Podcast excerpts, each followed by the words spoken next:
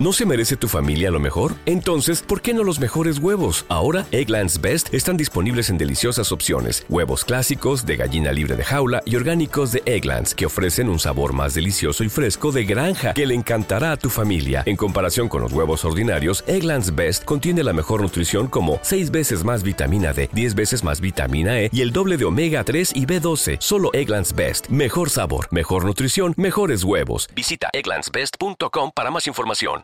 Sanidad y Autonomía se han aplazado la decisión sobre el toque de queda, así que aprueban el documento del Ministerio con cuatro niveles de alerta y criterios comunes de actuación ante el COVID-19. Eso sí, estuvo la abstención de Madrid y también del País Vasco.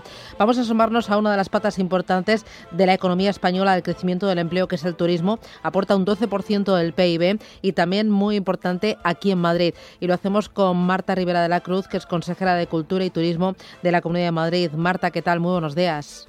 Hola, buenos días. ¿Qué tal? Eh, eh, el toque de queda llegará, ¿no? Porque cuando el río suena, agua llega y da la sensación de que más pronto que tarde lo vamos a tener en Madrid, pero en toda España. Bueno, yo creo que, a ver, la palabra toque de queda, que quizás es una forma casi coloquial de, referirse a una situación más complicada, es muy fuerte para, como para usarla. Eh, evidentemente, si hay que plantear nuevas restricciones, pues se puede hacer, pero pero a mí cuando escucho hablar la palabra toque de queda me, me alarma y alarma muchísimo también a los ciudadanos y yo por eso prefiero no usarla. Evidentemente, en vista de la situación epidemiológica, que quiero decir en Madrid estaba mejorando muy lentamente a diferencia de otras comunidades, eh, se toman las medidas que haga falta tomar pero creo que tenemos que empezar a alejarnos del marco de, esa expresión porque de verdad alarma a los ciudadanos y les lleva a, la situación del mes de marzo, del mes de abril, de ese confinamiento absoluto que creo que es lo último que queremos todos. Bueno, lo que estamos los ciudadanos y entiendo que también el sector turístico, que es eh, el que usted lleva, eh, sobre todo eh, el sector también de la cultura, pero es que todos estamos un poco confusos porque no sabemos muy bien qué es lo que hacer y muchas veces no lo sabemos hasta unas cuantas horas antes, porque las medidas, eh, hay, o sea, yo entiendo que también la situación es muy complicada porque el virus es cambiante y uno pues eh, quiere mantener la salud pero no quiere dañar eh, la economía, pero sí que estamos un poco hechos un, lío. Yo lo comprendo porque además está, esto esto nos está pasando a todos. Y le pongo, le voy a poner un ejemplo cuando digo a todos, pero que esto es un problema que es global. O sea, esto no es un problema ni de Madrid ni siquiera de España. Estamos hablando de un problema mundial. Y yo le cuento, por ejemplo, en el cuando se cerró la escala de Milán, ¿eh? que fue el primer gran teatro europeo que cerró a consecuencia de la pandemia. Lo cuento como anécdota. Eh, el, director de orquesta que iba a actuar ese día se enteró cuando estaba vistiéndose para, para salir. O sea, la orden del gobierno de cerrar los teatros llegó una hora antes de que tuvieran que cerrarse. O sea, es, es, es, un, es un desastre porque además eso impide a las personas hacer sus, hacer sus preparativos, calcular lo que van a hacer, lo que no van a hacer, pero hay que actuar casi casi al minuto porque la situación cambia con bastante rapidez. Entonces es un desastre, pero vamos a tener que y no es una improvisación porque yo le puedo asegurar que en la Consejería de Sanidad, en la Consejería de Justicia e Interior están trabajando 24 horas, 7 días a la semana, pero las cosas cambian tanto y en tan poco tiempo que vamos a tener que, tomar, que anunciar tomas de decisiones que son casi casi inmediatas. ¿eh? Aunque evidentemente si algo es si algo es peor que la situación que estamos viviendo es la sensación de no saber qué va a pasar las 24 horas siguientes. Yo, yo lo comprendo.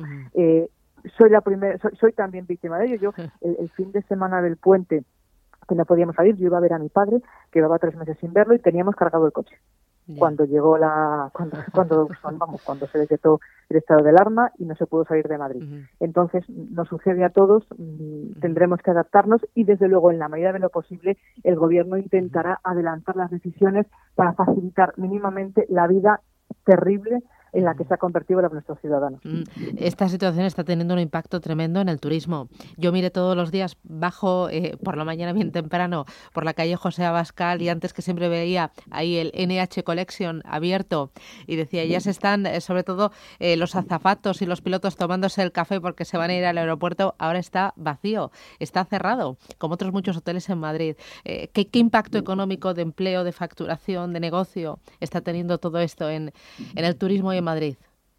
Es imposible saberlo con, vamos a verlo con exactitud por una razón porque además hablo, por, ejemplo, el caso del empleo, que a mí me, preocupa especialmente porque cada empleo que se pierde es un drama humano que se genera. Eh, tenemos que ver que en hostelería eh, la mayoría de las recibimientos lo que tienen a sus trabajadores es en ERTE.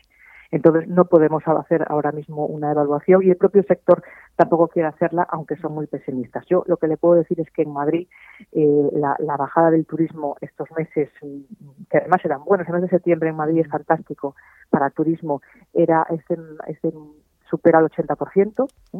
Eh, se, sigue siendo, sin embargo, eh, esta comunidad líder en gasto por turista con respecto al resto de España, duplica la media de gasto, de gasto por persona y sabemos que eso sí, porque eso se sabe por los buscadores, que hay interés por volver a Madrid. Es curioso, personas que saben que ahora no pueden viajar, porque, ojo, no solamente es que no se puede, que no, se viaje a Madrid, es que están todas las grandes ciudades europeas están cerradas. No hay turismo en ningún sitio. Eh, me decía el otro día una persona que tuvo que ir a París por un viaje de trabajo que era desolador pasearse por ese París bullicioso que tenemos todos en la cabeza. Entonces, vuelvo a decir, es un problema global, pero efectivamente el sector del que yo me ocupo, que es el turismo, es uno de los que está afectado más duramente y lo que es peor. Yo hablaba ayer con, una, con un representante del sector, a las de tarde, por ejemplo, tuvimos una larga conversación telefónica, era el no poder hacer previsiones porque no sabemos cuánto tiempo va a durar esto. No sabemos cómo se va a comportar esta enfermedad y, sobre todo, no sabemos cuándo la gente va a perder el miedo a trasladarse. Porque aquí hay dos problemas. En primer lugar, ahora mismo la imposibilidad de viajar, o sea, no se puede. Es más, en Madrid concreto legalmente ahora mismo solo se puede venir a trabajar. Pero después está la parte de el, asunto aspiracional, o sea, la gente cuánto tiempo va a tardar en querer volver a moverse por el mundo. Sí sabemos que hay búsquedas, ¿eh? en los buscadores de, de, de ocio y de turismo se busca Madrid. Pero ¿cuándo se va a normalizar esto? Es que no lo sabemos. Creo que ninguno estábamos preparados para que sucediera una cosa así, pero ha pasado y lo que tenemos es que aprender a, lidiar con ello porque no, no tiene todavía un punto final. Cuando dice tenemos que aprender a lidiar con ello, eh, vamos a tener que aprender a hacer mejores y controles eficientes, más eficientes en, los puntos de llegada, ¿no? Para que todos estemos seguros. Nosotros los de aquí, los que empiecen a llegar, eh, tanto en barajas, no sé, como, como en, eh, en los trenes, todo. Mire, yo cuando en el mes de mayo, fíjese de lo que le estoy hablando, empecé a hablar de la necesidad de controlar barajas. Empezaron a llegar aviones. No venían turistas, era gente que venía a trabajar, que había sido trasladado a otros países algunos donde la pandemia estaba desbocada y empecé a hablar de la necesidad imperiosa de hacer controles en barajas. Me dijeron que no valía para nada. Me lo siguieron diciendo. Lo pedí eh, oficialmente y lo pedí oficiosamente. Expliqué en reuniones sectoriales con el Ministerio por qué es indispensable hacer controles en barajas y no he recibido una respuesta. En este momento, muchos grandes aeropuertos del mundo tienen ya esos controles muchos países exigen una PCR en origen y otra en la llegada eh, a destino. Y en Barajas sigue sin haber un plan. Y le voy a recordar una cosa. La Comunidad de Madrid no tiene competencias para hacer ese plan. Hemos ofrecido ayuda, hemos ofrecido logística, hemos ofrecido medios materiales y medios humanos, pero no podemos ordenar eh, que una persona que ponga el pie en el aeropuerto de Barajas se haga una PCR y venga con su PCR hecha donde cogió el avión.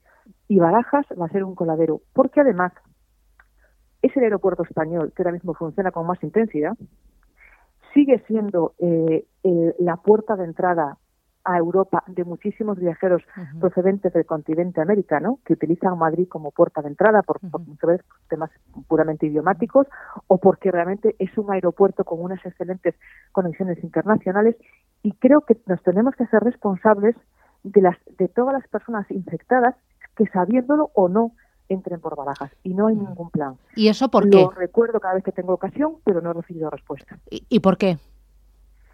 Pues eh, yo no sé si es una cuestión de la, de la dificultad que entraña, no sé si es abrir un melón que después no van a saber gestionar, yo no lo entiendo, pero le aseguro que he tenido conversaciones, incluso privadas, eh, con la ministra Maroto, con la que tengo además buena relación.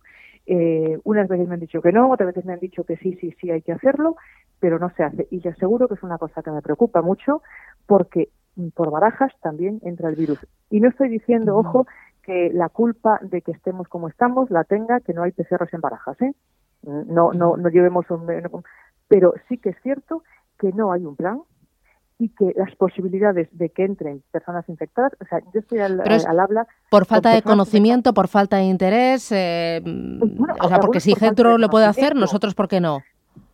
Pues no lo entiendo porque la primera explicación que me daban es que no se hacía en ningún país europeo, mm. que en ningún país del espacio Schengen se estaban haciendo test en, en, origen y en llegada. Mm. Eso era así en el mes de mayo.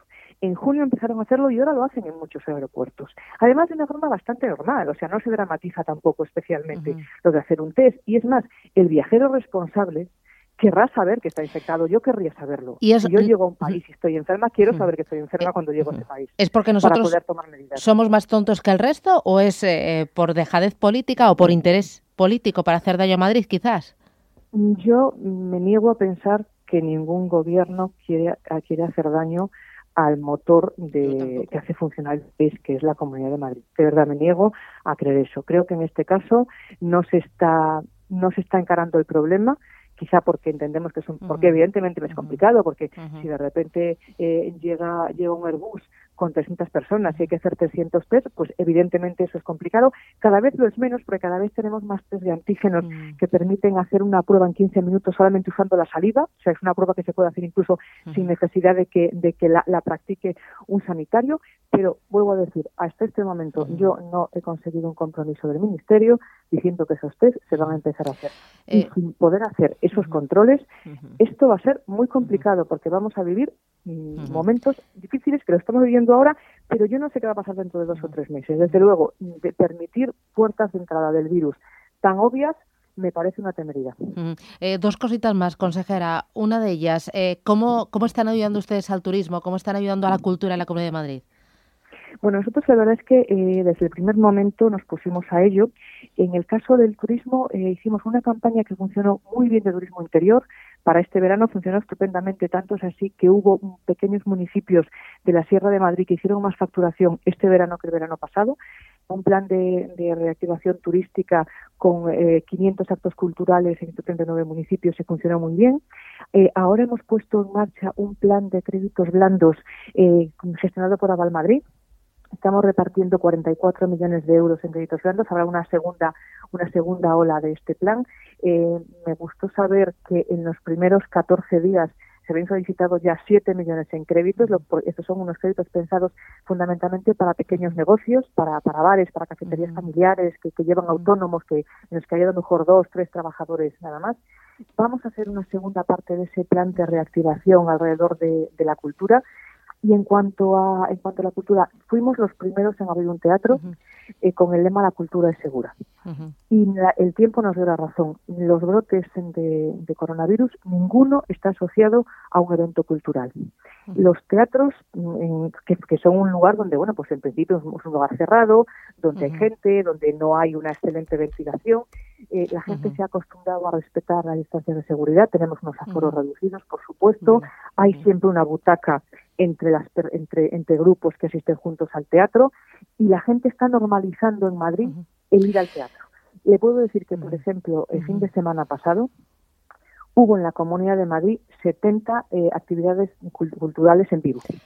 Eh, no hay ninguna otra capital europea que pueda decir lo mismo. Y yo estoy muy orgullosa del comportamiento del sector, pero también del comportamiento del público madrileño. Hemos sacado ayudas de patrocinio para la reapertura de salas Hemos creado también líneas de trabajo para profesionales, eh, porque hemos apostado más por la contratación que por la subvención directa y vamos a seguir haciendo cosas. Yo creo que que nunca se trabajó tanto en la consejería como durante los meses de pandemia. Em, todo esto que me está contando muy bien, pero las ayudas no sé de qué van a servir si, por ejemplo, hay un cierre del ocio nocturno, hay cierre de restaurantes eh, o, bueno, a la espera de las medidas que se van a aprobar en el día de hoy, ¿no? Em, eh, ¿qué, ¿Qué esperan ustedes? ¿Por dónde van a ir esas medidas? Mire, yo entienda que tengo que dejar que sea sanidad quien hable en primer lugar de las medidas que se tomen hoy. No, no, no, creo que deba ser yo quien deba contar lo que se va a hacer. Yo lo que le puedo decir es que tenemos muy claro todos los miembros del gobierno, yo he hablado de esto con la presidenta, con el vicepresidente, que tenemos que conjugar la salud y la economía, que, que, las personas tienen, tienen derecho a trabajar y hay que intentar ayudarles para que sigan trabajando evidentemente con todas las medidas de seguridad, con restricciones. No va a haber en Madrid ni en ninguna otra parte del mundo una vida normal hasta dentro de mucho tiempo, pero que tenemos presente cualquier decisión que se tome, que, que, la salud es lo primero, pero que el trabajo va también de la mano de la dignidad humana y hay que intentar protegerlo todo lo que se pueda. Eh, y, para terminar, consejera, que ya estoy fuera de tiempo, eh, supongo que hacer previsiones, que tenemos ahora dos puentes, el del día 2, el del día 9, luego la Navidad, pero sin saber las medidas eh, es imposible hacer previsiones de, cómo va a ir la campaña de Navidad, que es clave para, para el conjunto del año, para, para Madrid. ¿Sabe? Ayer en una reunión que tuve con un responsable de, de hoteles, eh, me decía una cosa que me pareció importante. Dijo, nos estamos acostumbrando todos para bien a improvisar un poco. O sea, eh, en un mercado en el que en Madrid era muy habitual hacer reservas, por ejemplo, en una casa rural un mes antes, la gente está empezando a acostumbrarse a que a lo mejor hay que reservar el día anterior. O sea, igual que en los teatros, los teatros en Madrid funcionaban muy bien la preventa. Había mucha venta de entrada, antes prácticamente el día de la función no se vendía nada y ahora mismo se compra la entrada en el día de la función.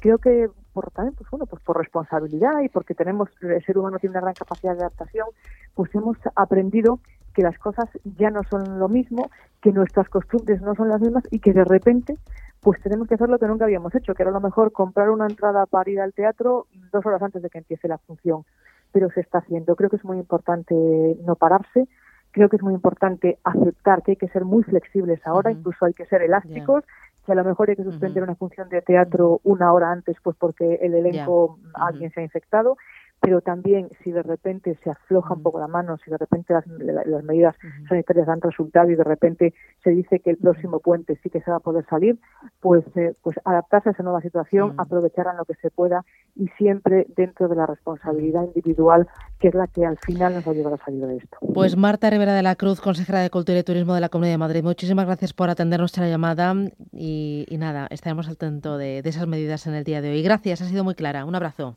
Muchas gracias, hasta luego. Adiós.